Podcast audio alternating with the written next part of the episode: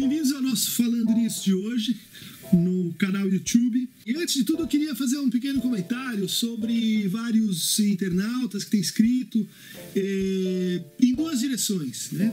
Um pessoal dizendo que é uma linguagem um pouco inacessível, eh, empregando um vocabulário próprio e que sente que poderia ser mais, eh, mais simples.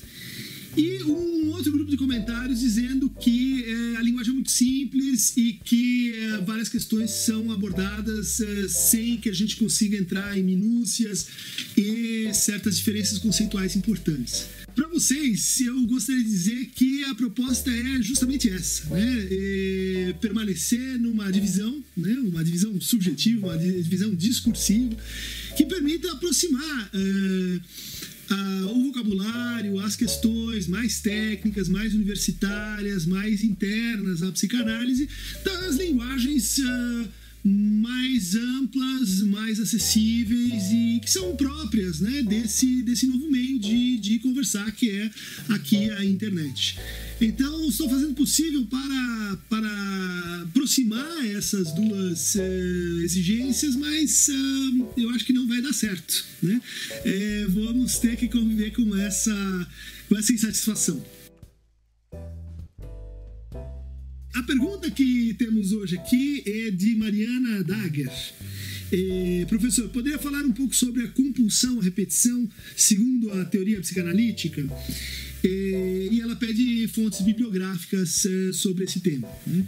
Esse é um tema muito nobre, é um tema é, que aparece com Freud a partir dos anos 10, dos anos 14 e se consagra com um uh, trabalho chamado Mais Além do Princípio do Prazer, de 1920, onde o Freud declara que a força a repetir, o impulso a repetir, ou o que ele chamava de Wiederholungszwang, né?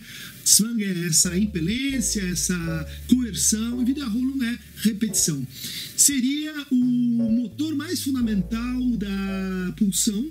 A pulsão, no fundo, é um esforço para repetir um estado anterior, e é da importância desse esforço que ele infere a existência da pulsão de morte, como uma tentativa de repetir um estado ainda mais anterior, um estado inorgânico, para o qual todos nós estaríamos assim invocados e dirigidos.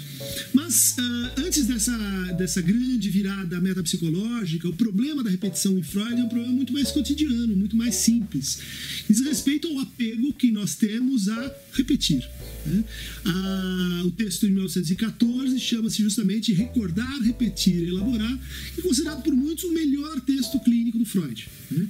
onde ele sintetiza a tarefa psicanalítica como um esforço para produzir a recordação, para produzir a situação de afeto sob transferência que permite que a recordação seja eficaz para nos transformar. E é, esse processo de lembrança é penoso, esse processo de lembrança ele é evitado por aquilo que ele chamava de resistência. Esse processo uh, de lembrar, então, é atravessado por uma força maior que é a força por repetir. Né? Então, toda vez que a gente vai se aproximar de algo mais recalcado, de algo censurado, a tendência a repetir eh, se impõe. E essa repetição ela pode ser feita sob forma de atos, né? quantas coisas a gente faz para não pensar. Né? Ela pode ser feita na forma de discursos, né? discursos repetitivos, de discursos que não conseguem eh, se aproximar daquilo que seria ou seu elemento desejante, ou seu elemento subjetivante. E a tarefa da psicanálise seria então atravessar essa repetição e chegar a um terceiro momento que ele chama de elaboração. Daí, recordar, repetir, elaborar, que muitos brincam. Na prática significa recordar e repetir, repetir, repetir e elaborar. A força da repetição é muito grande, ela é a fonte do nosso sofrimento mais, uh, mais uh, simples, né? Se a gente perguntar para as pessoas o que, que as faz sofrer, elas provavelmente vão dizer assim: é esse filme que se repete na minha vida, são esses mesmos desencontros amorosos, são esses mesmos erros que eu sei muito bem que são erros, mas não consigo me impedir de eh, praticá-los. Essa é esse vício, é essa adesão a certas formas de sofrimento que a gente sabe que são inúteis e que compõem a força quantitativa mais difícil de atravessar nas neuroses, nas psicoses e nas perversões. Mariana pede uh, uma recomendação bibliográfica e eu teria essa aqui, que chama-se Os Paradoxos da Repetição, que é um trabalho organizado pela Dominique Fingerman com uh, José Miguel Wisnik, Juliano Peçanha, Manuel da Costa Pinto, Vladimir Safatli, Sérgio Fingerman e outros tantos, falando sobre o problema da repetição em psicanálise e nas artes plásticas, e na literatura, e na música. Né? O livro vem com, uma, com um CD eh, que corresponde à apresentação do José Miguel, eh, mostrando para a gente como funciona a repetição na música e na literatura.